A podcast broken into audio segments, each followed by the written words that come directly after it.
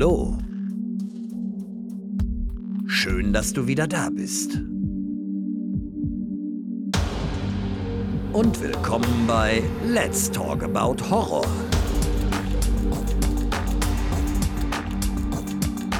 Die neuen Spezialfolgen jetzt zusätzlich jeden Dienstag. Der Podcast für und von Horrorfans. Ja, hallo liebe Leute und willkommen zu einem neuen Spezial. Schön, dass ihr auch heute wieder mit dabei seid. Heute geht es um unsere Top 3 der besten John Carpenter Filme und ich habe wieder mal das Vergnügen, mit dem Okan zu sprechen. Bevor es losgeht, habe ich noch eine kurze Mitteilung zu machen. Es ist ja schon ein paar Mal vorgekommen, dass ich bei Instagram und Facebook gesagt habe, wer hier kommentiert, der wird in der nächsten Folge gegrüßt.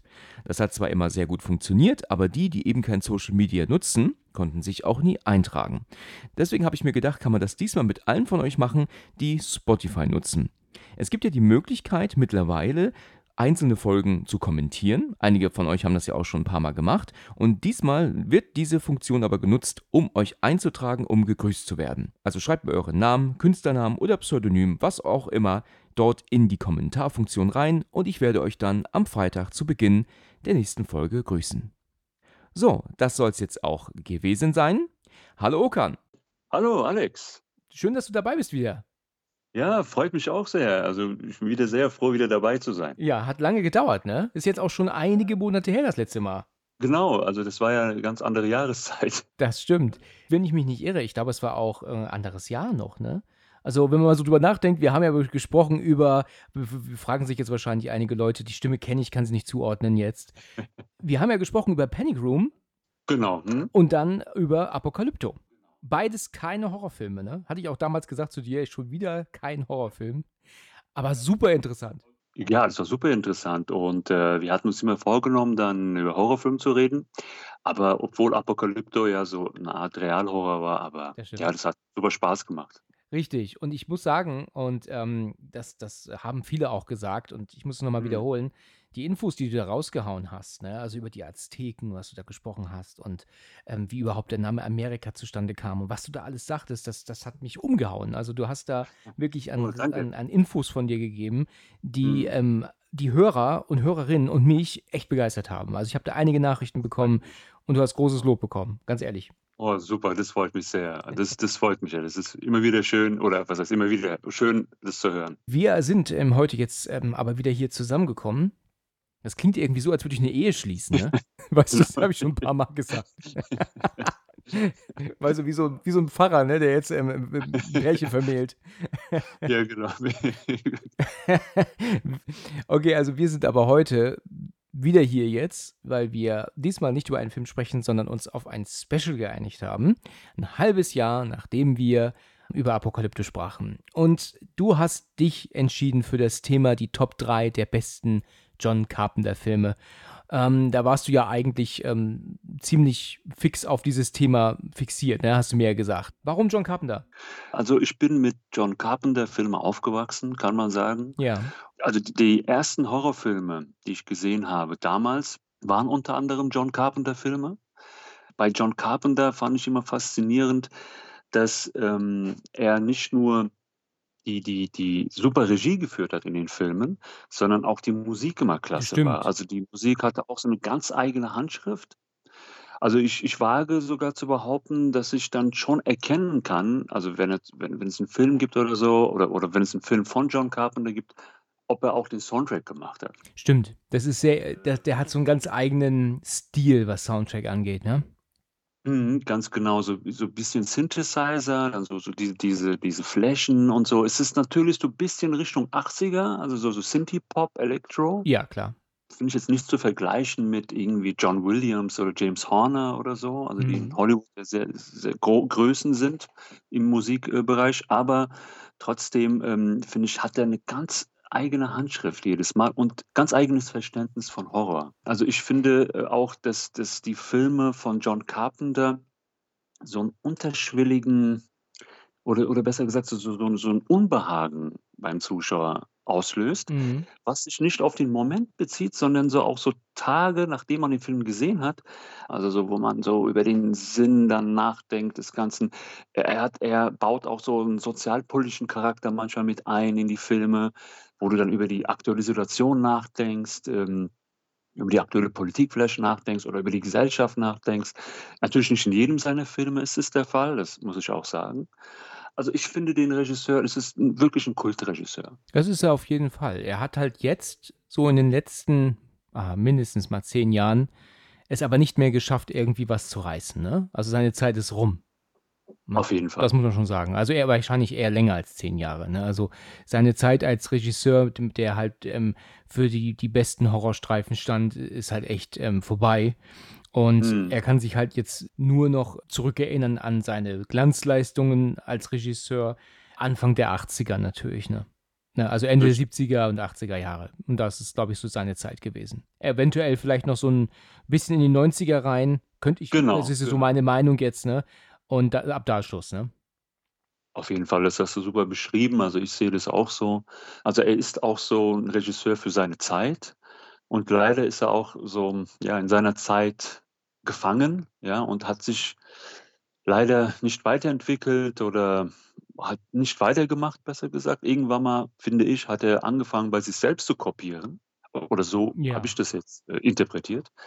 Und, ähm und dann war seine Zeit, wie du auch gesagt hast, vorbei, was eigentlich schade ist, aber ja, so ist es nun mal. Mit sich selbst kopieren, meinst du, dass dann irgendwie die ei eigenen also neue Ideen ausgeblieben und dann einfach er dann noch mal das Gleiche gemacht hat wie vorher? Genau, also ich finde, er hat halt, ähm, die Ideen, die er, äh, damals jetzt so in die Filme eingebracht hat, die kreativ waren, später dann einfach so, ja, eins zu eins übernommen, aber nicht so wiederholt und nicht weiterentwickelt. Also, so habe ich es immer Ja, okay. verstanden. Okay. Ja, interessant. Ich bin sehr gespannt, was du dazu zu sagen hast. Wir, ich habe es grade gesagt, sprechen über unsere Top 3 seiner Filme und machen das aber auch am Ende so, dass wir noch mal 2, 3 weitere nennen, die wir gut finden, aber dann nicht in Top 3 in den Top 3 gelandet sind. Und dann sprechen Mhm. wir auch noch mal kurz vielleicht so 'n paar Titel an, die wir halt richtig, richtig schlecht finden, ne, von ihm, weil das gibt's ja auch. Das haben wir grade schon kurz gesagt, ne, Ja, ja. dass es da wirklich, ähm, Murks gibt, den er da gemacht hat. Genau, auf jeden So Fall. kann man's sagen, ne? Genau. Na gut, du darfst hier als Gast natürlich anfangen und, ähm, ich habe das Gefühl ich weiß nicht, inwiefern du in den Specials drin bist, ja, also wie viel du da hörst. Ähm, oft ist es so, dass ich sehr rausfalle mit meinen 1, 2 und 3, also dass ich da mit Dingen komme, die der andere oder die andere überhaupt nicht aufm Schirm hatten. Hier habe ich jetzt das Mhm. Gefühl, dass wir uns wahrscheinlich 'n paar Mal doppeln werden. Kann ich mich aber auch irren. Ich weiß ja nicht, was da deine Favorites sind von Carpenter, aber ich halte es fast für unwahrscheinlich, dass wir jetzt hier beide, ähm, 1, 2 und 3 stehen haben und wir jetzt auch 6 verschiedene Filme nennen. Ich glaube, dass das nicht der Fall ist, aber es wäre natürlich 'n Ding, wenn doch, ne? Ja, dann dann wäre das schon krass. Aber ich glaube auch nicht. Wir werden's sehen, wir werden's sehen. Hm, Okay. genau. In Ordnung, dann darfst du mal mit deinem 3. Platz anfangen. Was ist denn deiner Meinung nach der 3. Platz bei deinen Top 3? Alles klar, super, dann freue ich mich schon und würde, ähm, kurz bevor ich anfange, auch noch kurz sagen, äh, wie ich so meine Wahl, sage ich mal, ähm, ja, nach was ich mich orientiert habe.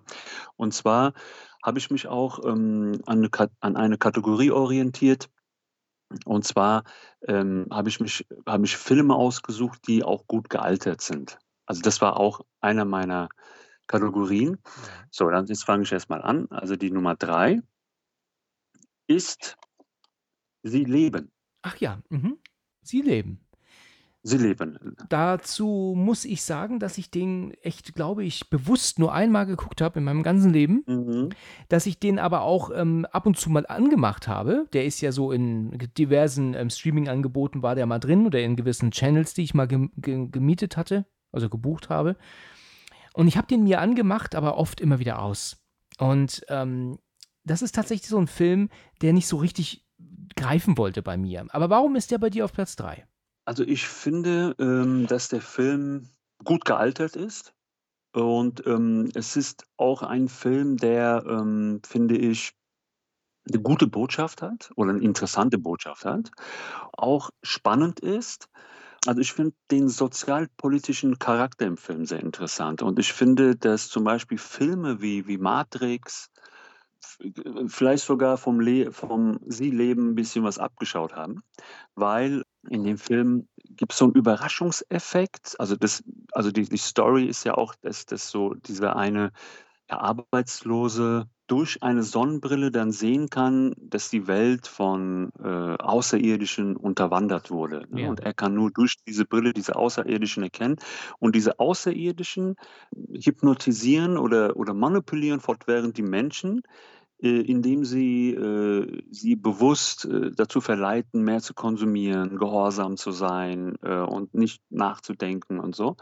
Also ich fand den Film auch soziologisch sehr interessant, aber auch natürlich hat der äh, Film auch diese typisch äh, Carpenter Merkmale, also die, die typischen äh, werden aufgewiesen, wie zum Beispiel die Musik fand ich auch klasse. Ja, die Musik habe ich sogar im Ohr vom Film, obwohl ich ihn Genau. nicht so richtig kenne, aber die Musik habe ich voll drin. Und die Action fand ich ganz gut und ähm, ich, ich fand den, den Film spannend. So, eine, so ein Film, der in erster Linie die Konsumgesellschaft auch thematisiert. Und, ähm, und ich fand diese, diese, diese, diese Kreuzung zwischen Science Fiction und Horror und Action also ziemlich gelungen. Ja, interessant. Kann man den denn so richtig ernst nehmen oder ist er eher mit so einer Art Augenzwinkern zu betrachten? Also, weil andere seiner Filme, gerade so diese richtigen Horror-Meilensteine, da, da ist ja nichts an irgendwie ähm, Augenzwinkern oder Witz mit drin. Mhm. Habe ich das richtig in Erinnerung, dass Sie Leben schon so ein bisschen Witz mit hat, dass der sich gar nicht ernst nimmt? Oder ist das schon ein, ein ernst gemeinter Horrorstreifen?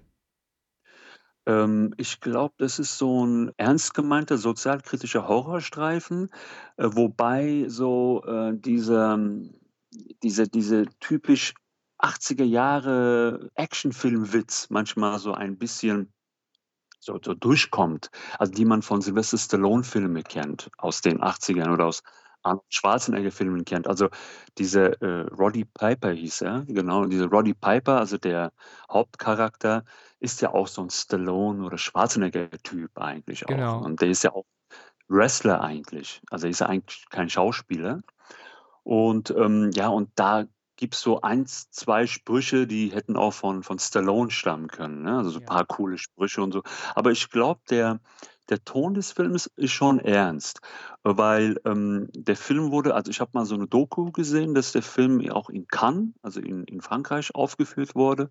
Und da hätten die sogar äh, John Carpenter immer so als, äh, politisch linksorientierten Regisseur wahrgenommen durch diesen Film, was ja eigentlich auch so nicht stimmen will. Also so der weil John Carpenter ist sehr facettenreich. Also man kann nicht sagen, er ist jetzt linksorientiert oder so.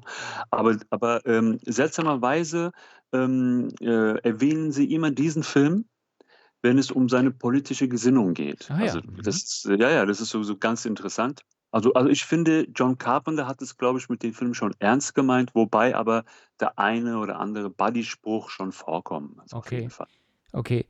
Ähm, das habe ich schon mal in anderen Kritiken gelesen oder auch bei YouTube gesehen, dass der Darsteller hier, also Roddy Piper, dass der ähm, fehlbesetzt war für die Hauptrolle zu Sie leben. Warum hat Carpenter, meinst du, das gemacht? Warum äh, besetzt er die Hauptrolle mit einem Wrestler? Anstatt mit ähm, einem Schauspieler, weil oft wird halt gesagt, ich kann das jetzt nicht hundertprozentig ähm, ähm, zustimmen, weil ich den Film jetzt einfach zu selten gesehen habe, dass der aber kein guter Schauspieler ist und deswegen ähm, auch nicht so überzeugt hat. Hätte vielleicht ein richtiger Schauspieler das besser gemacht? Mhm.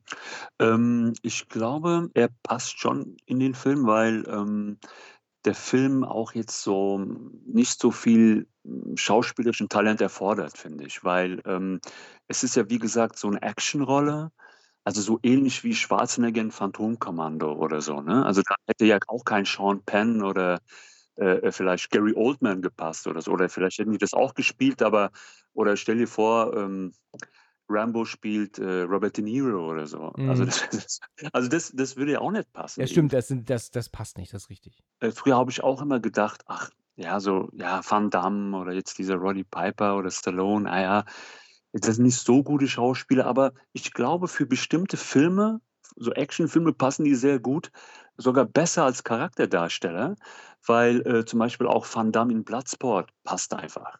Und da würde jetzt zum Beispiel auch ein Charakterdarsteller passen. Deswegen, also lange Worte, kurzer Sinn, also finde ich Rodder Piper passt da schon rein und da hätte ein Charakterdarsteller Sache vielleicht nicht besser machen können oder würde vielleicht auch nicht so auffallen.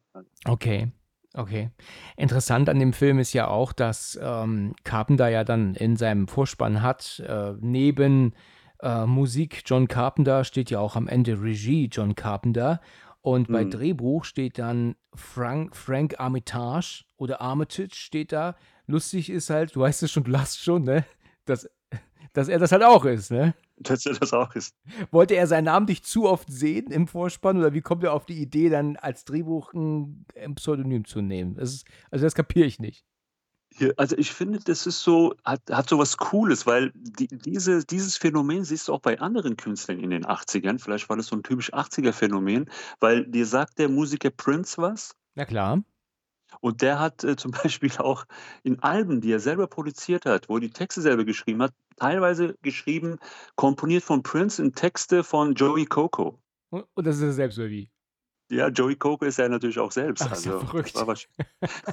genau. Wieso denn sowas? Das versteht doch kein Mensch. Ja, ganz, ganz seltsam, ja. Genau. Ja, das ist ja interessant. Das habe ich auch noch nicht gehört. Super, aber dann hast du halt auf Platz 3 Sie leben. Interessant. Mhm. Ähm, Ja. Gut.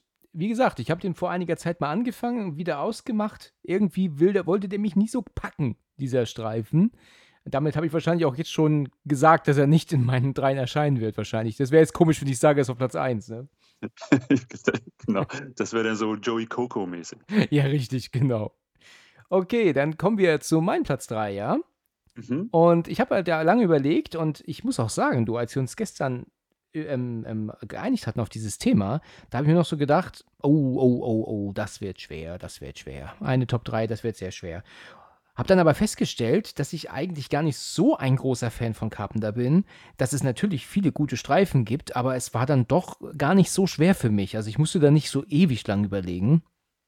Mhm. Aber gut, also Platz 3 ist für mich die Mächte des Wahnsinns. Ah, okay.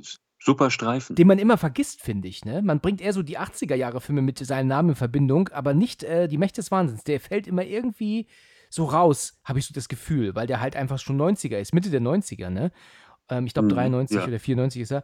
Und den hat man irgendwie nie so auf dem Schirm. Aber der ist, bei mir der dritte. Der hatte mich lange Zeit als Kind, ähm, auch noch als Jugendlicher, richtig, richtig gegruselt. Ich finde den Film einfach klasse, weil er genau diesen unterschwelligen Horror, also den, den, also diese, diese Furcht, also diese Angst einfach vermittelt. Also es sind nicht so diese, diese schreckhaften Szenen, es ist auch nicht so Splatter und Blut. Es ist einfach so, so ein unbehagliches Gefühl, also so ein, so ein, so so ein, also so ein Gruselgefühl, so eine Furcht wird in dir erzeugt. Und ich finde die Atmosphäre in dem Film Wahnsinn. Also einfach klasse gemacht mit der Musik und Sam Neill spielt klasse. Und diese, diese verzerrte Realität, also dass, dass sie dann auch so eine Art Parallelrealität eintauchen oder, oder in, die, in die Welt des Autors, also diesen verrückten Autors, der im Film eine Rolle spielt, eintauchen. Ähm, also ich finde den Film einfach unheimlich, Mhm. gruselig und spannend. Ja, das stimmt. Der hat wirklich einige mega gruselige Top-Szenen. Es gibt ja eine Folge hier auch zu, natürlich, zu Die Mächte des Wahnsinns. Ist, glaube ich, auch schon ein Jahr alt mittlerweile. Habe auch dort erzählt, dass dieser Film ähm, natürlich schwer zu verstehen ist. Ne? Also ich finde, der ist ein bisschen wirr und man weiß halt nicht mehr so ganz genau, was. Gerade das Ende finde ich echt total verwirrend, weil er ja dann doch da einfach auf der Straße wach wird und dann wird ihm doch was gebracht in dieses Motel und da, das ähm, ist mir alles zu ver ver verwirrend. Also da, da komme ich nicht mehr ganz klar. Und dass er ja dann auch im Kino sitzt und dann sich selber, glaube ich, im Kino sieht. Also da wird alles so ganz komisch ver verzwickt und verstrickt miteinander, wo ich mir so Mhm. denke, ich kapiere jetzt gar nichts mehr. Also diesen Film, den hat man, den habe ich natürlich nicht, nicht im Kino geguckt damals, aber hätte ich ihn geschaut im Kino, wäre ich rausgegangen und hätte eigentlich mich ein bisschen verarscht gefühlt, weil er wirklich so toll anfängt mit super spannenden Elementen und Szenen und, und die mir wirklich Schiss machten, ja, damals.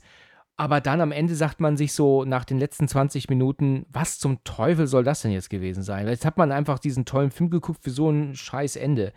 Ich weiß, dass das äh, in der Folge ja auch versucht wird zu erklären. Ich habe da ja mit Ingo drüber gesprochen. Der hat mir da auch so einiges erzählt drüber. Aber ich muss zugeben, das habe ich nicht so richtig in Erinnerung. Ich habe ihn auch seitdem nicht mehr gesehen. Mhm, Jedenfalls mhm. finde ich so die erste Stunde super klasse. Also, das ist ein, ein, ein, eine tolle Atmosphäre, die so richtig unbehaglich die ganze Zeit. Aber er flacht für mich leider ein bisschen ab. Trotzdem ist er aber für mich auf dem dritten Platz, weil er so einen unfassbar tollen Aufbau hat und auch einen tollen Sam, Sam Neill, ne? wie du ja gerade sagtest. Genau, auf jeden Fall, auf jeden Fall. Das Ende ist ist schon verwirrend, also da gebe ich dir recht. Aber, hm, ich fand das Ende, äh, zwar auch unheimlich, auch auch da dass er im Irrenhaus da dann auf einmal ist und so, ne? Also das das das war auch sehr gruselig im Irrenhaus, also die Aufnahmen, die Atmosphäre. Und dann, dass er dann rauskommt und die Erde ist irgendwie äh, irgendwie also die ist die Menschheit ist untergegangen und so, also so krasse Untergangsszenarien, ne? Hat ja auch immer wieder auch John Carpenter, ne? Also auch in „Die Fürsten der Finsternis“ und so kommt es ja auch vor, so so diese Atmosphäre teilweise. Ja. Aber, ähm aber nachdem ich ihn ein paar Mal geguckt habe, kam ich dann mit dem Ende besser klar. Also, zuletzt habe ich den vor 2 Jahren gesehen, aber davor hatte ich den auch schon ein paar Mal gesehen. Also, doch schon, also so vielleicht 10 Mal oder so. Ungefähr habe ich den schon also gut, kann man jetzt schwer erzählen, also aber ich habe ihn schon oft gesehen. Hast du ihn in deiner Sammlung? Ja, ja, den habe ich in meiner Sammlung. Der ist auf jeden Fall dabei und ich hatte den im Kino damals gesehen. Ach, du warst damals im Kino sogar? Genau, mhm. Mhm, okay. Da war ich noch Schüler. Ich kann mich schon erinnern mit 2 Freunden, die ihn aber auch gut fanden. Aber wir haben den, glaube ich, nicht so richtig verstanden am Ende. Ja, klar. Aber wir aber aber wir haben halt auch so die Atmosphäre einfach super gefunden. Also, sprich die die die Polizeiszene. Die Szene also neben mir war 'n Freund 'n damaliger Freund, der Basti. Der hat sich so erschreckt in der Szene. Also, das Als der ist neben ihm auf der Couch sitzt, meinst du? Ganz genau, Ja, okay. ganz genau, die Szene. Aber auch mit dem Traum, der immer sich wiederholt und da kommt dann dieser Polizist vor und da ist dann so 'n Typ und die die die was machen sie mit dem? Den den schlachten die aus oder irgendwie so was? Also, der träumt es und dann wacht er immer wieder auf und dann auf einmal ist dieser Polizist vom Traum neben ihm, aber mit 'nem ganz mit so 'nem Dämonenfratze so Ja. oder so 'n verzerrtes so 'n Monstergesicht.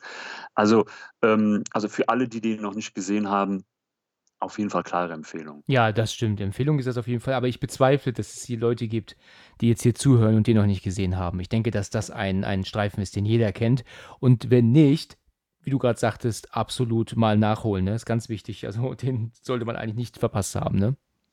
Auf jeden Fall. Alleine schon wegen Sam Neill, ne? Der ist halt echt top. Ähm, wollte ich was noch fragen du erinnerst dich daran, dass du den Film im Kino geguckt hast, in deiner Schulzeit noch? Weißt du auch noch, wo du ihn geguckt hast? Genau, in in welcher Stadt meinst du Ja. das? Das war in Offenbach. In Offenbach. Okay. Gibt's das Kino noch heute? Ne, das Kino gibt's leider nicht mehr. Also, das war 'n sehr schönes Kino in der Stadtmitte, Gloria Kino. Aha. Klassisches Kino, also nicht so viele Kinosäle, aber da gab's 'n Hauptsaal und 2, 3 Nebensäle. Und, äh, ich kann mich aber noch noch erinnern, dass er nicht im Hauptsaal lief. Ja. Also, es war wirklich 'n schönes Erlebnis, muss ich Mhm. schon sagen. Und das haben die abgerissen und jetzt steht da was Neues wahrscheinlich. Da steht jetzt genau, da da steht jetzt 'n, ähm also ohne Werbung zu machen, Rossmann. Ohne Werbung. Ich äh, ich schicke Rossmann 'ne Rechnung nachher. Alles klar. Okay, aber schön, dass du dich noch an solche an solche Kleinigkeiten erinnern kannst jetzt. Ja, ja genau. Also das das vergesse ich nicht. Das war schon 'n schönes Erlebnis. Sehr gut, sehr gut. Okay, gut. Also, das war mein Platz 3. Dann, ähm, bin ich jetzt ja mal gespannt, was, äh, denn du jetzt auf deinem Platz 2 hast. Okay, also auf Platz 2 folgt „Big Trouble in Little China“. Verrückt, okay. Gut. Weißt du, ich bin doch muss ich jetzt echt mal sagen, ich bin seine Liste ja durchgegangen, weil ich ja vermeiden wollte, dass ich irgend 'n Film vergesse, ne? Dann und dann denke: „Ach scheiße, da habe ich ja gar nicht dran gedacht.“ Und da habe ich diesen Titel gelesen. Habe mir so gedacht: „Noch nie gesehen.“ Und deswegen hast du halt jetzt 'n Titel genannt, den ich halt echt nicht kenne.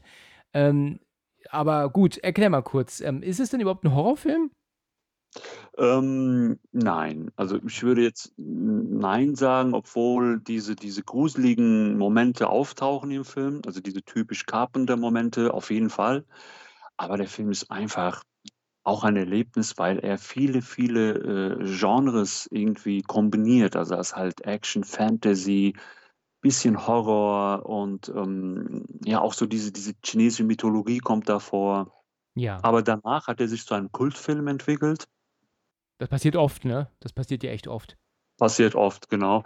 Wo die dann gesagt haben, der Film war einfach unterschätzt, weil der Film ist einfach auch super produziert, super Effekte, die eigentlich auch sehr gut gealtert sind. Also die, die das kann man immer heute noch gucken. Der Film ist ja aus dem Jahr, aus dem Jahr 1986. Mhm. Und äh, das ist wirklich wieder so ein John Carpenter-Projekt mit allem drum und dran, also Regie und ähm, äh, Musik und, und Produktion und ähm, Drehbuch diesmal nicht. nee, Drehbuch diesmal nicht. Nee. Drehbuch war Gary Oldman, äh, ich meine Gary Goldman. Goldman, aber fast, ne? Nur mit einem G noch dran. genau. genau. genau. Aber der hat auch äh, in Hollywood ähm, äh, hat er auch andere Filme, also für andere Filme hat er auch geschrieben, Gary Goldman. Aber trotzdem, der Film ist einfach ein Erlebnis. Gut, vielleicht teilweise ein bisschen kindisch, also er weckt das Kind in jemandem, Ja. äh, vielleicht auch, weil, ähm, obwohl der jetzt auch teilweise ja auch manchmal hart zur Sache geht, aber jetzt nicht in dem Sinne so Blut oder so, sondern einfach gute Kampfszenen, gute Kung-Fu-Szenen. Und warum genau gefällt der dir besser als sie leben? Was ist der Grund, warum der jetzt zwei ist und, und der andere Platz drei? Das ist eine gute Frage. Also ich, ich glaube, Big Trouble Little China kann man sich immer wieder angucken, weil er einfach Spaß macht. Und ich finde Kurt Russell eigentlich ziemlich gut in der Rolle. Und ich finde auch Kurt Russell finde ich auch so gut, also als Schauspieler. Und äh, Big Trouble Little China ist ein Film, den du dir wirklich äh, mit, mit vielen Menschen, mit vielen Bekannten, ob groß oder klein, äh, egal, also ähm, angucken kannst, jederzeit. Also, du, also wenn du den zum Beispiel jetzt irgendwann mal zeigst und sagst, hey, ich habe einen Film von John Carpenter, den kannst du mit jedem wirklich angucken, weil er auch äh, viele Menschen ansprechen würde, weil der hat Humor, der hat Action, der hat Horror, der hat äh, seine, seine, ja, seine fantasievollen Momente und so. Deswegen habe ich da so vielleicht, ja, so, so einen besseren Bezug als jetzt Sie leben. Weil Sie leben ist ein Film, den kannst du nicht immer angucken. Da brauchst du vielleicht ein bisschen Abstand und du, ich habe keinen Bezug zu den Darsteller und so, also Roddy Piper und so. Ich fand auch Kung-Fu-Filme damals ziemlich gut, weil da auch Kung-Fu vorkommt, weil ich auch zum Beispiel Bruce Lee sehr gut finde, hat das vielleicht auch diesen Bezug einfach. Ah, Das ist interessant, ja. Mhm, Okay. Ja, gut. Also du meinst auf jeden Fall, ist nötig, mal reinzugucken dann, ja? Lohnt sich dann ja wohl. Wenn er auf deinem zweiten Platz ist, ist es ja auf jeden Fall einer, der sich lohnt. Auf jeden Fall, ja. Cool, cool, in Ordnung. Ja, dann aufschreiben, für die, die es noch nicht haben. Also ich habe es jetzt hier gerade auf meine Liste hinzugefügt. Ähm, ich habe ja diese no sogenannte Never-Ending List, weißt du. Ich muss dann ungefähr 20 Jahre lang Überstunden abbauen, damit ich, damit ich die alle schauen kann. Ne? okay. Ähm, ja, kommen wir zu meinem zweiten Platz. Ich äh, hatte ein, diesen Film bis vor zwei Jahren noch nie gesehen, auch wenn er genauso alt ist wie ich. Ähm, hm, knapp, glaube ich, zumindest. Und zwar ist für mich auf Platz zwei natürlich das Ding aus einer anderen Welt. Ähm, ein nicht umsonst absolutes Mega-Meisterwerk, ähm, effekte technisch. Mm, Also mm. ein, ein Wahnsinn. Was sagst du zu The Thing, bevor ich loslege gleich? Also habe ich lange überlegt, äh, ob, ob der Film in die Top 3 kommt oder nicht. Aber ähm, also auch, ich war immer kurz davor, den mit in die Top 3 zu packen, weil das Ding ist ein absoluter Kultfilm. Also Ja. es ist ein, einfach ein super Horrorstreifen, Ja. der einfach auch ähm, viel, viele Regisseure als Vorbild genommen haben. Der hat so viel vorweggenommen. Viele Filme, finde ich, ahmen dem auch nach. Also das Ding ist einfach auch tricktechnisch, Horror, einfach Wahnsinn. Und kann man sich heute immer noch angucken. Das ist so, als ob der Film vor zehn Jahren gedreht worden ist. Der ist sehr gut gealtert, ne? Einfach klasse. Ja. Hm. Es gibt schon Momente, wo du das jetzt heutzutage sehen kannst, ne, wo also nicht mehr alles überzeugt. Ne? Also nicht so wie ein Jurassic Park oder ein Terminator 2 zum Beispiel, die auch heute noch überzeugen. Ne? Man muss aber auch bedenken, dass The Thing noch mal über zehn Jahre älter ist als Jurassic Park und ähm, Terminator 2, logischerweise. Aber man sieht halt einfach ab und zu so ein paar Punkte, wo du denkst, okay, das ist schon sehr offensichtlich ein Puppenkopf, ne? Und ähm, von der Atmosphäre her und auch vom Soundtrack sind wir natürlich auch wieder bei ähm, Carpenter selbst, ne? Und von der Mhm. Art, wie er gedreht ist, ist das ein superklasse Film. Ich ähm, kann da eigentlich gar nichts Negatives sagen. Es gibt so ein paar Punkte, die mich nicht ganz so ähm, überzeugt haben, als ich ihn zum ersten Mal schaute, dann, weil klar, ich habe die Blu-ray mir schon vor über zehn Jahren irgendwann mal gekauft, aber ihn dann doch nie geschaut, dann irgendwann verkauft und dann musste ich ihn mir dann wieder besorgen, als ich dann hier drüber sprechen wollte, weil ich erinnere mich daran, dass ich ähm, zu bombardiert wurde hier von ähm, Hörern und Hörerinnen, weil es hieß, sprecht doch mal bitte über The Thing, beziehungsweise sie wollten mit mir drüber sprechen. Und ich musste dann irgendwann einfach mal nachgeben und sagen, ja gut, dann mache ich es jetzt auch, weil der Film einfach so ähm, einfach ein so ein Kultfilm ist. Ne? Und Auf jeden Fall, ja. ich habe ja dann auch gesprochen ähm, mit Nico über, den, über diesen Film, hatte ihn mir dann ja nochmal vorher aufgefrischt. Das Einzige, was ich ein bisschen schade finde, und das ist etwas, das habe ich ähm, wahrscheinlich, weil ich dazu Alien ähm, ähm, geschädigt bin. Weißt du, ich erwartete einen Film, wo man nie so genau weiß, ich meine, man weiß nicht, wer das Ding ist, das ist klar, aber in Alien ist es so, dass das Alien kommt und verschwindet und es geht darum, es zu suchen und gleichzeitig killt es einen nach dem anderen weg. Ne? Mhm. Und bei Mhm. The Thing ist es so, dass jedes Mal die Dinger in Anführungsstrichen direkt gekillt werden, nachdem sie kommen. Also, weißt du, also der eine, der, der, der, der verwandelt sich, er wird direkt verbrannt. Der andere, der verwandelt sich, der wird auch direkt verbrannt. Also jedes Alien ähm, wird immer direkt gekillt. Und du hast halt nie so diesen Punkt, dass man meint, jetzt flieht es und jetzt ist so diese, diese Spannung damit, wo ist es, wo treibt es sich rum? Und Genau. es ist ja halt nun mal hier in dem Film eben so, dass es sich halt, ähm, ja, unter ihnen rumtreibt, als Person. Und das hatte ich irgendwie nicht in meinen Kopf bekommen, weißt du? Dass es hier nicht darum geht, dass hier ein Alien sich ähm, versteckt die ganze Zeit, sondern dass es unter ihnen ist in Menschengestalt. Und das wollte mir in den Kopf nicht irgendwie. also, das, Weil in dem Film ist ja das Alien jetzt, hat ja so keine Form oder nimmt ja Form an immer, ne? Also es ist ja so eine Art, keine Ahnung, das Ding halt, also formlos, aber nimmt halt immer die Form an von dem Wirt, ne? Also in, und deswegen ähm, fand ich auch den Film deswegen so unheimlich, dass du da, das Ding eigentlich ja kaum bekämpfen kannst äh, oder, oder so vermittelt der Film, so das Gefühl, dieses, dieses Unbehagliche, dass man nie weiß, ähm, in wem das drinsteckt jetzt oder so. ja. Und, äh, und ja, und Alien fand ich auch, wie du auch gesagt hast, äh, der, es ist ja auch so ein Monster gewesen, was sich versteckt und dann den einen dann, einen nach den anderen dann tötet und so. Aber das, das Ding war das schon ja ein bisschen anders, auf jeden Fall. Obwohl er ja nur wenige Jahre nach Alien erschien, ne? Ich glaube, ähm, Mhm, Alien 1 mhm. ist ja aus ähm, 79 und ähm, das Ding ist von 82, ne? Wenn ich mich jetzt nicht irre. Also äh, sind die ja praktisch aus der gleichen Zeit, ne? Sind ja nur wenige Jahre Unterschied. Ne? Und seltsamerweise ist, also ich finde den Soundtrack ja klasse. Und ähm, aber den Soundtrack hat ja Ennio Morricone geschrieben. Das stimmt. Aber John Carpenter war äh, vom Sound nicht so zufrieden und hat das dann mit seinen Synthesizern nochmal nachgespielt. Also das ist trotzdem so ein John Carpenter-Ding geworden. Das ist richtig. Ja, genau, das ist von Ennio Morricone. Aber ich habe auf YouTube habe ich mal so einen Original-Soundtrack von Ennio Morricone gehört zu dem Film. Und das ist ja richtig mit Orchester und so, ne? Also so ganz anders.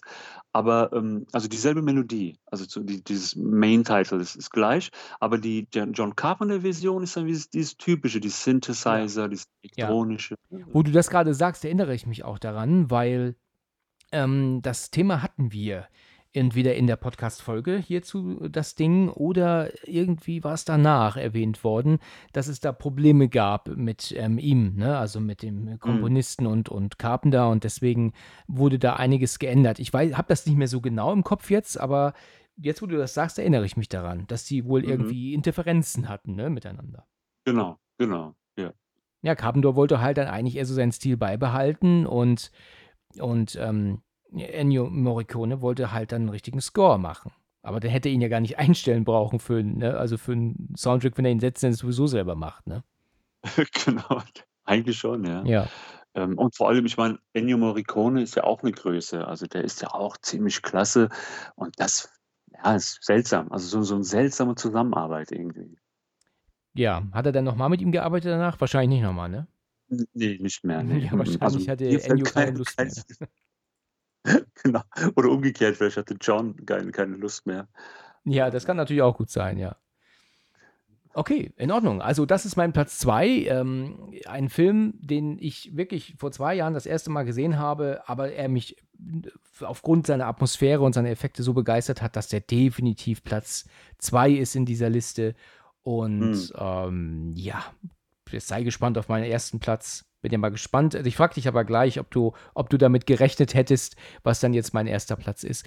Ähm, aber bevor wir soweit sind, bin ich jetzt mal gespannt, was du auf deinem ersten Platz hast. Lass mal hören. Alles klar. Jetzt kommt der erste Platz. Und das ist tatsächlich die Mächte des Wahnsinns. Ach ja, mein dritter. Ja, Dein dritter ist. Verrückt, okay. Genau. Das ist ja super, das ist ja ein Ding. Darauf wäre ich jetzt aber nicht gekommen, da muss ich echt sagen. Da habe ich jetzt noch einige Titel, die mir im Kopf rumschwirren und wir sagen jetzt erstmal noch nichts, ne? Wir wollen jetzt hier vorwegnehmen, aber da, das ist ja ein Ding, dass du jetzt ähm, den 90er-Jahre-Film, wenn man bedenkt, dass er seine Glanzleistungen in den 80ern hatte, ähm, jetzt ähm, auf Platz 1 machst. Wieso das? Ich meine, wir haben ja gerade drüber gesprochen, aber erzähl noch mal, warum er jetzt Platz 1 ist. Also ich habe lange überlegt und äh, tatsächlich ist es so, dass er ja super Klassiker gemacht hat, John Carpenter. Mhm. Aber ich finde diese, diese Filme aus den 80ern, also die, die sind äh, also überwiegend ähm, schlecht gealtert, weil ich finde, es gibt Filme, die hätten auch den ersten Platz verdient, aber ähm, bei Mesche, also bei Mesche des Wahnsinns ist es wirklich so, dass der Film wirklich auch ähm, aktuell ist oder der könnte auch vor, vor zwei Jahren gedreht sein. Er ist einfach so klasse gemacht, also da stimmt wirklich alles, wo ich schon einfach gedacht habe, ähm, ähm, ich wähle ihn als meine Nummer eins, weil man kann den immer wieder angucken. Bei den anderen Filmen habe ich halt immer so das Gefühl, ach, das ist der Film aus den 70ern, das ist der Film aus den 80ern. Äh, ja gut, der hat, ja, ich meine, in Mesche des Wahnsinns redet auch keiner mit Handys und so, klar. der- der- Aber trotzdem finde ich jetzt von der Atmosphäre und, und von, von, vom Drehbuch, von der Musik, ist er einfach super gealtert. Also ein Film für, für viele Generationen. Und deswegen habe ich den als ersten Platz gewählt. Interessant, ja. Hast du denn die Folge dazu gehört hier im Podcast eigentlich? Den habe ich gehört damals, ja, ja. Okay. Den fand ich auch super. Hm. Das freut mich, das freut mich. Ja, interessant. Also da hätte ich jetzt nicht mit gerechnet. Also ich habe jetzt mit wirklich mit anderen Titeln gerechnet. Ähm, dass du jetzt die Leben nennst, okay, da, darauf hätte ich auch schon gewettet. Aber dass du dann jetzt ähm, ähm, mit ähm, Big Trouble in Little China kommst und dann auch noch mal Mächte des Wahnsinns, das, das, das überrascht mich. Also ich glaube, da sind viele, die jetzt hier hören und denken, wow, da fehlen mir aber noch ein paar andere Titel. Aber gut, Genau. jedem das seine, ne? Jetzt hast du natürlich dann deine Top 3. Wir haben über Mächte des Wahnsinns ja gerade schon gesprochen und deswegen Mhm. glaube ich, braucht man da nicht mehr so nicht viel mehr zu sagen. Genau. Aber äh, hochinteressant. Ja, dann komme ich jetzt zu meinem Platz 1 direkt, ja. Mhm. Springen wir direkt Mhm. weiter. Ähm, ich, ich würde einfach mal sagen, dass ich dich jetzt mal schätzen lasse, was ich auf Platz 1 habe. Das ist einfach nur, wenn du jetzt irgend, an irgendeinen Titel denkst von Carpenter, was meinst du, ist mein Platz 1? Hm, puh, Also da fallen mir Filme ein wie Die Klapperschlange äh, oder Halloween oder The Fog. Wir haben wir noch gar nicht genannt. Genau, genau so. Also so die Filme würden mir da einfallen. Okay. Wahrscheinlich hast du meinen Platz 1 gar nicht so auf dem Schirm gerade, ne? Ich habe so das Gefühl, dass du gar nicht dran ihn denkst. Aber ich werde jetzt euch nicht weiter auf die Folter spannen. ich kann mir vorstellen, dass einige schon wissen, was ich jetzt sage. Okay, also mein Platz 1 ist, und das ist mit, mitunter der beste Film, meiner Meinung nach, den er je gemacht hat, Die Fürsten der Dunkelheit. Okay. Mhm. Hast du nicht dran Mhm. gedacht oder hast du ihn jetzt nur nicht genannt? Den wollte ich dann als nächsten nennen. Okay, okay. alles Ja, also den, an den hatte ich auch gedacht. Äh, ähm, 1987, ne? Ja, Fürsten kommt hin, denk ja, ich, ja. ja. Mhm, mhm, mhm. Also, diesen Film habe ich das erste Mal geschaut. Ich meine mit meinem Bruder, also mit dem älteren Mhm. Bruder. Und der konnte sich halt überhaupt nicht ähm, beruhigen, wie unfassbar gut das gemacht ist alles, ja. Also er hatte mir natürlich damals auch schon von Halloween erzählt und auch von äh, das Ding, was ich natürlich noch lange, lange nicht kannte zu dem Zeitpunkt. Aber die Fürsten der Dunkelheit war halt einfach ein, eine Meisterleistung, gerade ja auch mit dem Licht und so, ne, womit die da spielen. Also der Film ist ja echt schon simpel gemacht. Ich glaube, da gibt es andere Filme, die er gemacht hat, die aufwendiger sind. Gerade das Ding, ne? Und äh, Mächte Hm. des Wahnsinns sowieso. Ähm, aber die Erzählweise, der Soundtrack, natürlich halt auch wieder von Carpenter, ne? sind halt bei Die Fürsten der Dunkelheit einfach ein Hammer. Ja, und hier ist auch, wir hatten es gerade eben schon mal gesagt, der absolute Witz, ja, dass er selber das Drehbuch geschrieben hat. Hier nennt er sich über Martin Quatermass anstatt Carpenter als Drehbuchautor. Ja, ist total verrückt. Also, verstehe, wer will. Aber ein super spannender, toller Film, äh, der mich als Kind echt, echt unfassbar ängstigte. Also ich konnte, also ich wusste, wenn ich den geguckt habe, und natürlich habe ich den nie abends geguckt und erst recht nicht nachts. Also auch wenn ich ihn tagsüber geschaut habe, habe ich schon mit, mit ähm, viel, viel Grusel der Nacht entgegen, äh, bin ich entgegengegangen, weil ich wusste, ich mache kein Auge zu, weißt du? Der Film, der ist so, so sehr langsam erzählt. Also ich sage ja immer, das ist der Film mit dem längsten Vorspann der Welt. Also ich weiß nicht, was er sich dabei dachte. Also da kommen ja noch immer den Titelsequenzen mit Drehbuch und Musik von und, und produced by und was da alles steht. Wenn du eigentlich meinst, der Film läuft ja schon ewig. Also da erwartest du gar keine Texttafel mehr, weißt du. Also da weiß ich nicht, was er da, sich dabei gedacht hat. Ich glaube, das zieht sich auf 15 Minuten, der Vorspann. Ähm, aber immer mit ähm, schon Handlung dazwischen. Ne? Das finde ich ein bisschen, das finde ich problematisch. Das hätte er so nicht machen sollen. Aber ähm, so hat der Film eine ganz, ganz tolle Erzählweise, mega spannend und, und simpel gemacht, aber doch wiederum gut mhm. gemacht. Und wenn sich da diese blonde Frau doch dann so stößt an diesem Gerät, ich weiß bestimmt, was ich meine, und sie doch diesen blauen mhm. Fleck dann hat am Arm, der aber immer schlimmer wird und sie sich doch dann irgendwann ver verändert und boah, also ehrlich. Oder auch die Szene, wenn man die Kirche von außen sieht. Und natürlich habe ich da mhm. eher die deutsche Synchro im Kopf als das englische Original, weil ich das damit ja aufgewachsen bin. Wenn dann diese Stimme dann kommt, das ist kein Traum. Kein Traum. Mhm. Wir benutzen, keine Ahnung, elektrischen Impuls ihres Gehirns als Empfänger. Sie empfangen diese Nachricht wie einen Traum. Und, und dann, wir schreiben das ja 1, 9 und dann bricht es doch ab. Und jedes Mal geht es doch einen Ticken weiter, wenn es doch im Laufe des ähm, Films öfter kommt. Genau. genau. Und das finde ich so gut gemacht und, und packt mich jedes Mal. Oder auch wenn der eine Typ dann draußen im Dunkeln steht und sagt dann, Hallo, Hallo, mit diesem elektronischen Unterton, ne? Und er doch dann mit Ameisen zerfressen ist und auseinanderfällt und dann in die Dunkelheit kippt, ja, weil da ja irgendwie nichts mehr, keine andere Lichtquelle ist. Also da kann ich jetzt ewig weiter quatschen. Dieser Film ist wirklich meine Nummer eins. Mhm. Nicht Halloween, Nein, weil Halloween ist, ich habe ja auch schon drüber gesprochen, wenn man mit einem erwachsenen Auge drauf guckt, ähm, merkt man schon, dass da nicht sonderlich vieles Sinn macht mehr, obwohl das natürlich immer noch ein grandioser Kult-Horrorfilm ist, in, mit keins, in keinster aber, Weise. Aber es ist eine gute Nummer eins. Also ich finde den Film auch sehr gut. Ähm, und ich habe sogar den Film, fand ich damals so gruselig. Ich habe ihn auch als Kind gesehen, also so mit ein paar Freunden. Und ich fand den klasse, aber irgendwie habe ich den dann irgendwie nach Jahren wieder gesehen, weil ich fand, in meiner Erinnerung ähm, ist der sehr, sehr, also sehr gruselig, was er, was er auch ist. Aber ich glaube so, als ich den nochmal gesehen hatte, das war vor drei Jahren, wollte ich den nochmal gucken. Also die Musik ist einfach klasse, alles. Und dann ähm, das Ende ist super. Fand ich dann, wie du es auch schön gesagt hast, der ist eigentlich ganz, ganz einfach gemacht, der Film. Ne? Der ist eigentlich ganz einfach gemacht. Und viele Schauspieler, die dort vorkommen, kommen auch in Big Trouble in Little China vor. Ach ja, greift er auf die gleiche zurück, ja? Also, also fast, also fast jeder asiatische Schauspieler, äh, die dort äh, vorkommen, kommen auch in Big Trouble in Little China vor. Ich glaube, das war auch nur ein Jahr Unterschied zwischen beiden Produktionen. Und äh, ja, ich fand, ich fand ihn auch ganz gut, auch vor allem mit der grünen Flüssigkeit und so, ne? Und diese Videobotschaft und ähm, ähm, aber jetzt eine Frage, weil ich habe den bis heute mh, hm, das Ende nicht so gut verstanden oder, oder, oder etwas nicht so gut verstanden. Ist jetzt diese grüne Flüssigkeit Satan oder ist das jetzt ein Außerirdischer? Also ich habe es immer so verstanden, dass diese Flüssigkeit tatsächlich der Teufel oder Satan ist. Und dass diese Flüssigkeit seit Jahrhunderten in dieser Kirche unterirdisch ähm, verschlossen ist, ne, damit ähm, ja, es nicht rauskommt. Und dass jeder Pfarrer dieser Kirche ähm, ja darauf aufpassen muss. Ne, und dass immer weitergegeben wird, dieser Schlüssel für diese Tür. Ne?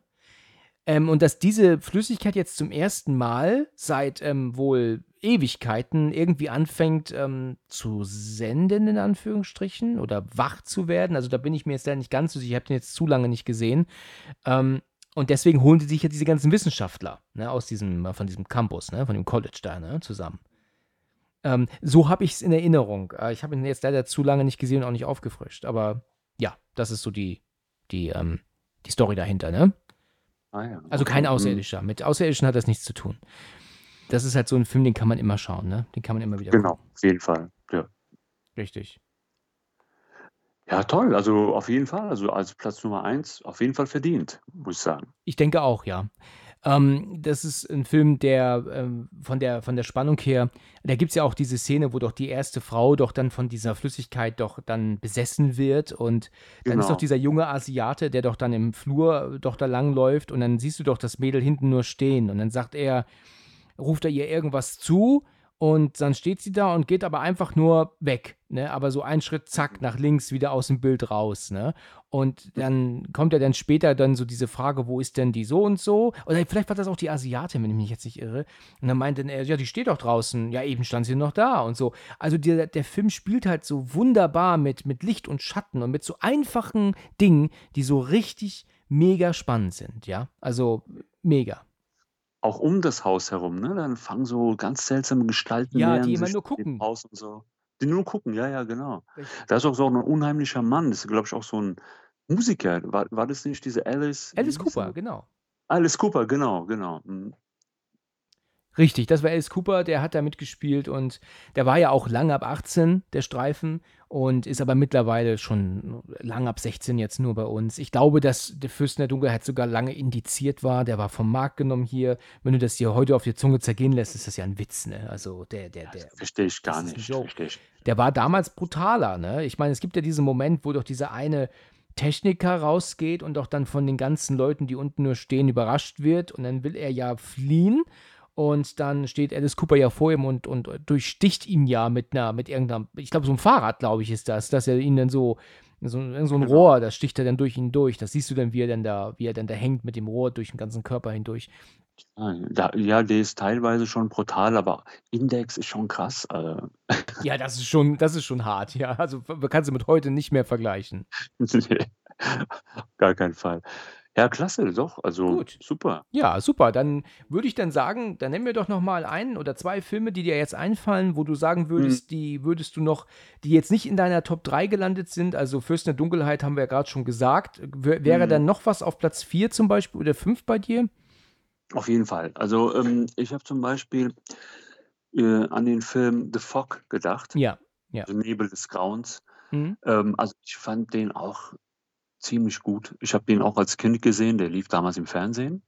Und, ähm, und ich habe mich so gegruselt, weil das war auch so klasse gemacht, dass diese, diese Piraten als Tote wieder zurückkehren. Aber das fand ich so unheimlich, auch so, äh, auch in dem Nebel dann auf einmal erscheinen und so. Und das war dann so ein komisches, pulsierender Nebel, so, so leicht leuchtend. Äh, und, ähm, und ich fand den Film auch ziemlich, ziemlich gut. Also der war auch so, hat so eine super Atmosphäre gehabt. Und also da habe ich auch lange überlegt, ob ich den mit reinpacken soll in die Top 3. Ja. Äh, um, auf jeden Fall. Da gab es noch einen Film, ähm, Christine, Ja, diese natürlich. Stephen King-Verfilmung.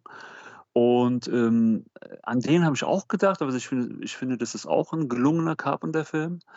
Aber bei dem Film ist halt schnell so ein bisschen die Luft raus. Ähm, deswegen, ja, habe ich mir so lange überlegt, Christine wäre auch nicht schlecht, auch ein super Soundtrack. Und ähm, ja, und ich fand tatsächlich auch ähm, die Jagd auf einen Unsichtbaren. Ja, sehr gute Komödie mit Chevy Chase, ne? Genau, und Sam Neill. Richtig, wie der Sam Neill, genau. Wieder Sam Neill. Und also den fand ich auch ziemlich gut, obwohl der Film kein typischer Carpenter-Film Nee, ist. das ist ja eine Komödie, ne? Das kann man ja eher als, als Komödie bezeichnen. Ja, also was ich natürlich noch ähm, auch nennen muss, als sehr guten Film bezeichnen äh, kann, ist ähm, Halloween. Selbstverständlich, Ja, ja. Klar, ja, ja, Christine okay. habe ich schon seit. Ewigkeiten nicht gesehen, aber der ist auch gut. Ähm, dann bin ich aber auch schon raus. Also ähm, The Fog ähm, äh, wollte ich mal immer gucken. Da habe ich aber dann mir doch zu viel Zeit gelassen, bis ich ihn zum ersten Mal gesehen habe. Der wollte mich einfach nicht mehr packen. Ja, also der Mhm. war dann schon zu dem Zeitpunkt wahrscheinlich 40 Jahre alt. Ne, ich denke mal, der ist ja auch Anfang der 80er, ne? Und Mhm. da habe ich dann irgendwie so keinen ähm, Reiz mehr verspürt. Also ich weiß, dass ich den anmachte und irgendwann ausgemacht habe. So um den Dreh, ich gucke morgen weiter und habe es dann nie gemacht. Also der wollte nicht an mich gehen mehr. Und wie, und wie findest du Escape from New York, also die Klapperschlange? Ähm, tatsächlich noch nie gesehen. Ah, okay. Ja, Klapperschlange ist an mir vorbeigegangen. Da war mein Bruder ein großer Fan von. Der hat ihn gesehen, aber Mhm. an mir ging der mein Leben lang vorbei. Also Oh. ich habe dann nur wirklich Carpenter immer mit Horror in Verbindung gebracht. Mhm. Nicht jetzt so mit Action und Klapperschlange ist ja wohl Action, ne? Und da kann ich mich natürlich auch irren, aber der hatte mich halt einfach nie gereizt, weil ich, ähm, Mhm. ja, weil er einfach für mich ähm, jetzt nicht so, ähm, ja, er war für mich nicht sonderlich reizend, genau. Oh, okay, okay. Mhm. mhm. Gut, aber da haben wir ja eine interessante Top 3 gemacht, ne?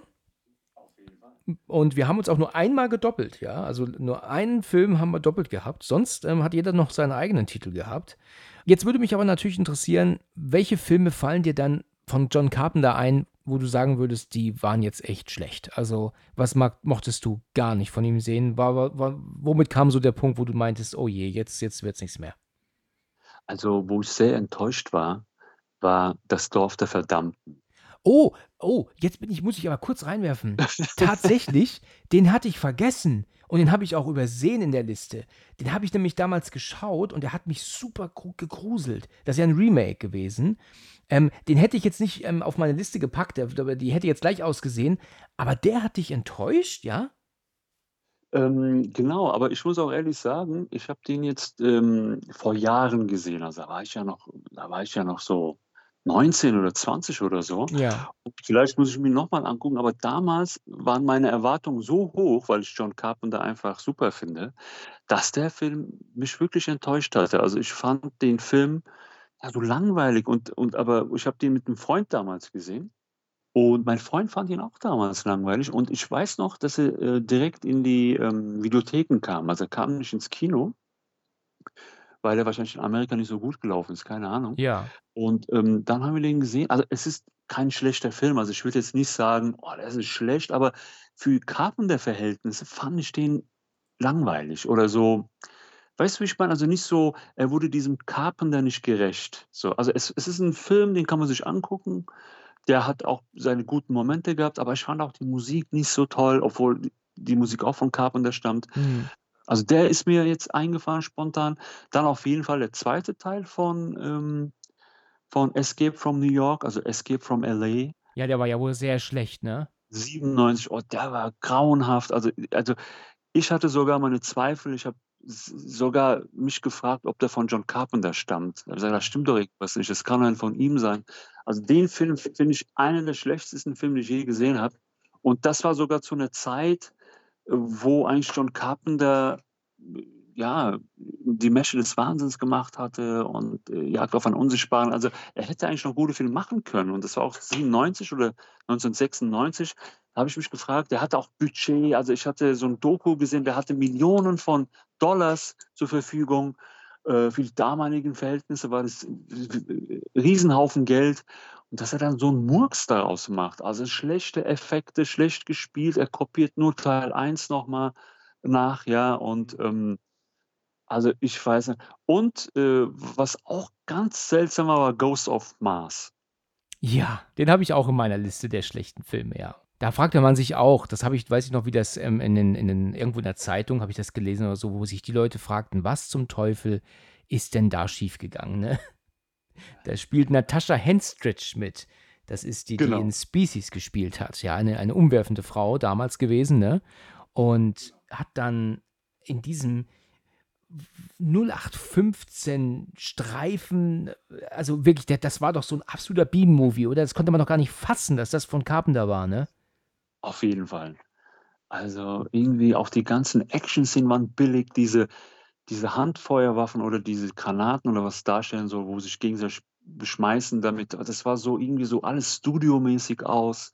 Das sah alles so äh, irgendwie, also diese ganzen Waffen waren ja aus wie so Feuerwerk, Silvesterfeuerwerk mäßig. Ja, ja, du? richtig, ja, ja. Weißt du, so wie Kracher, genau, wie so Feuerwerkkracher das Das sagt es aus wie Kracher. Man hat halt einfach so Kracher irgendwie an die, an die Wand gemacht, die Zündschnur angemacht und dann, als es dann praktisch dann äh, explodierte, dieses Ding, hat man das dann so geschnitten, dass es dann mit der, mit den Pistolen ähm, ab, also mit dem Schuss der Pistole dann passte mit dem Schnitt dann nachher, ne? Auf jeden Fall, also so hatte ich das Gefühl und ich hatte mich damals so gefreut, weil ich hatte gelesen, dass Carpenter wieder 'n neuen Film macht, neuen Kinofilm mit, äh, dieser Natascha Henstridge und ich glaube, Ice Cube macht da noch Ja, mit ja, das und mag stimmen, ich glaube, ja. da und und da habe ich mich so gefreut und die Story klang auch interessant. Also, die sind aufm Mars, dann irgendwie so die Geister von Außerirdischen befallen die oder irgendwie so was. Aber dass da so was rauskommt, also auch mit dieser komischen Rockmusik, weißt du, die gar nicht reinpasst. Ja, Also, ja. so auf einmal so ganz seltsam. Also also richtiger Murks. Das ist ja Ja, das das neue Wort hier, ne? auf jeden Fall, genau. Ja. Was ich noch aufgeschrieben habe als einen wirklich furchtbaren Titel, also dieser Film, äh, also eine Scheiße, die seinesgleichen sucht, war, ähm, Vampire. Ah ja, stimmt, den habe ich ja total verdrängt. Oh, den habe ich ja voll Hast du verdrängt, okay. Also ja, der der hat war so schlecht. Der war so unfassbar grottig. Also ich habe den damals, der war ja auch ab 18 und ähm, sehr, sehr hart, ist mittlerweile ab 16, aber immer noch genauso hart. Also die FSK, die hat heute keine Lust mehr. Die winkt halt irgendwie wo alles durch, könnte man meinen. Und ab 16 sollte der nicht sein für die Brutalität, die er hat. Und dann gibt es ja diese Szene, ähm, ich weiß nicht, ob du das weißt, wo dieser Vampir, das ist ja dieser Haupt äh, da, doch dann in diesem Hotel ähm, an der Tür steht. Der eine Typ macht die Tür auf und sagt, ja, was wollen Sie? Und dann tut dir dieser Vampir doch dann die, die Hand nach vorne und zieht sie doch einmal so nach rechts hoch. Und dann hörst du nur so ein, so ein Schmiergeräusch. Hm. Weißt du, worauf ich hinaus will? Hm, ich glaube, ich habe die Szene nicht im Kopf Okay, also gehabt. dieser Typ, das ist so ein kleiner, etwas dicklicherer Typ, der fällt dann auf die Knie und dann siehst du dann, dass sich sein Körper dann so ähm, aufteilt. Also er hat ihn mit der Hand praktisch seinen Körper durchteilt. Also eine Körperhälfte klappt dann nach links, die andere nach rechts Mhm. und die siehst, die Mhm. Gedärme liegen alle frei und so. Das ist schon ähm, gut gemacht, ne? Guter Practical Effekt direkt vor der Kamera. Ähm, und das war aber mega brutal. Aber mich kotzt dieser Film ehrlich gesagt eher an. Also ich mag die Synchronstimme von James Woods hier nicht. Das ist eine bekannte Stimme, die kennen wir alle, aber die nervt hier unfassbar. Passt auch nicht auf Woods. Normalerweise ist ja Manfred Lehmann sein Sprecher gewesen. Hm, Und, hm. und hier war das diese nerventötende Stimme oder nervtötende Stimme. Ich mochte auch einfach nicht diese Art, wie sich, wie das, wie dieser andere Typ, der ja, glaube ich, eigentlich Pfarrer oder Priester ist, der da mitläuft, der mit den langen Haaren und Brille und dann irgendwann aber auch dann zu einem Mega-Kämpfer wird und dann auch dann, weißt du, dann Ratsche liegt hier und dann, oh Gott, also, ich habe das seit Jahrzehnten, äh, äh, Ewigkeiten nicht gesehen. Aber das, was ich so in Erinnerung habe, ist wirklich richtig Fremdschämen. Das ist einfach scheiße gewesen. Also, den kann ich gar nicht leiden. Hat man jetzt, glaube ich, rausgehört, ja. Genau, also ich kann mich noch erinnern, äh, kennst du noch diese Sneak Previews, diese Sneak Das gibt's ja äh, heute noch, ja. im Kino? Ah, gibt's heute noch, genau. Und den habe ich damals im Sneak gesehen. Also ich wusste nicht, was mich erwartet. Da war ich mit, mit einem Freund da. Da kommt sowas. Und dann noch von John Carpenter. Da habe ich gedacht, oh, habe ich erstmal gefreut, John Carpenter. Und dann auf einmal sowas, auch noch mit James Woods. Ich fand ja James Woods auch gut damals eigentlich. Aber dann so eine, ja, auf Deutsch gesagt, so eine Kacke. Also das ist irgendwie. Ja, und vor allem gibt es noch drei Teile davon. Ja, ja, richtig. Da kam ja noch einer mit Bon Jovi dann, ne? Genau. Ja, der, der war ja auch nicht besser. Nee, das immer, wurde ja immer schlimmer. Die, die habe ich jetzt auch nicht gesehen, aber da habe ich mir auch gedacht, nee, passt irgendwie überhaupt nicht. Also schade, schade. Ja. Also wie so ein Anti-Carpenter-Film eigentlich. Ja. Wie sagt man Kacke auf Türkisch? Ähm, ähm, Bock. Bock. ja, da habe ich dich jetzt über, überrascht mit der Frage jetzt. Ja. genau, genau. genau, also der Film war wirklich Bock, muss man sagen. Der war ja. Bock. Also Bock Mist. Bock Mist, genau. ganz klar. Passt ja ganz gut. genau. Sagt, sagt er das gleiche aus dann letzten Endes, ne? Auf jeden Fall. Also das Ich weiß, dass, dass dieser Vampire damals rauskam und ich hatte ihn dann wohl auf VHS dann wo mal geliehen. Also ich glaube nicht, dass das schon DVD-Zeit war, also bei uns zumindest nicht damals. Und ähm, ich war von der Brutalität geschockt. Ne? Also war echt entsetzt. Aber letzten Endes, wenn man dann, in, dann zum dritten Mal geguckt hat, hat man irgendwann gemerkt, was ist das bloß für eine Scheiße gewesen? Und dann, ja, war auch. das war schlimm. War schlimm. Wo hast du denn den ähm, in der Sneak gesehen? In welchem Kino war das? War das das gleiche wie damals? Nee, das war, das war tatsächlich Kinopolis in Frankfurt. Mein Taunuszentrum. Genau. Wow. Das ist schon ein altes Häuschen, ne? Ja, da habe ich viele Filme gesehen. Ja, Kinopolis. ich auch. Ich auch. Wir sind ja nicht so weit auseinander voneinander hier, ne? Nee, nee, genau. Also wir sind in der Nähe und also da, also das, das ist ein schönes Kino, ist groß. Und ähm, aber wenn du ins Kino gehst, dann gehst du wahrscheinlich eher bei dir natürlich in der Stadt, ne? Dann musst du nicht ins MTZ fahren, ne? Wahrscheinlich.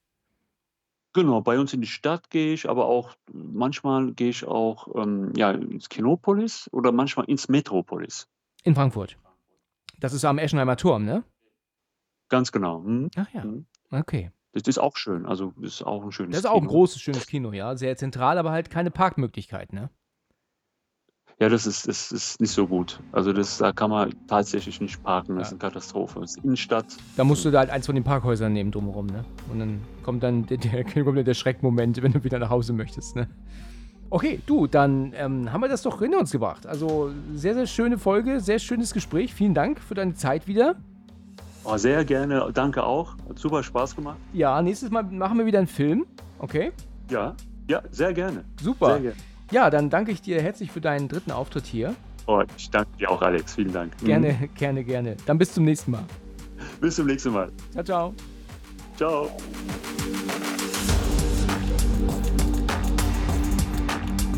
Vielen Dank fürs Zuhören und bis zum nächsten Mal, wenn es wieder heißt Let's Talk About Horror.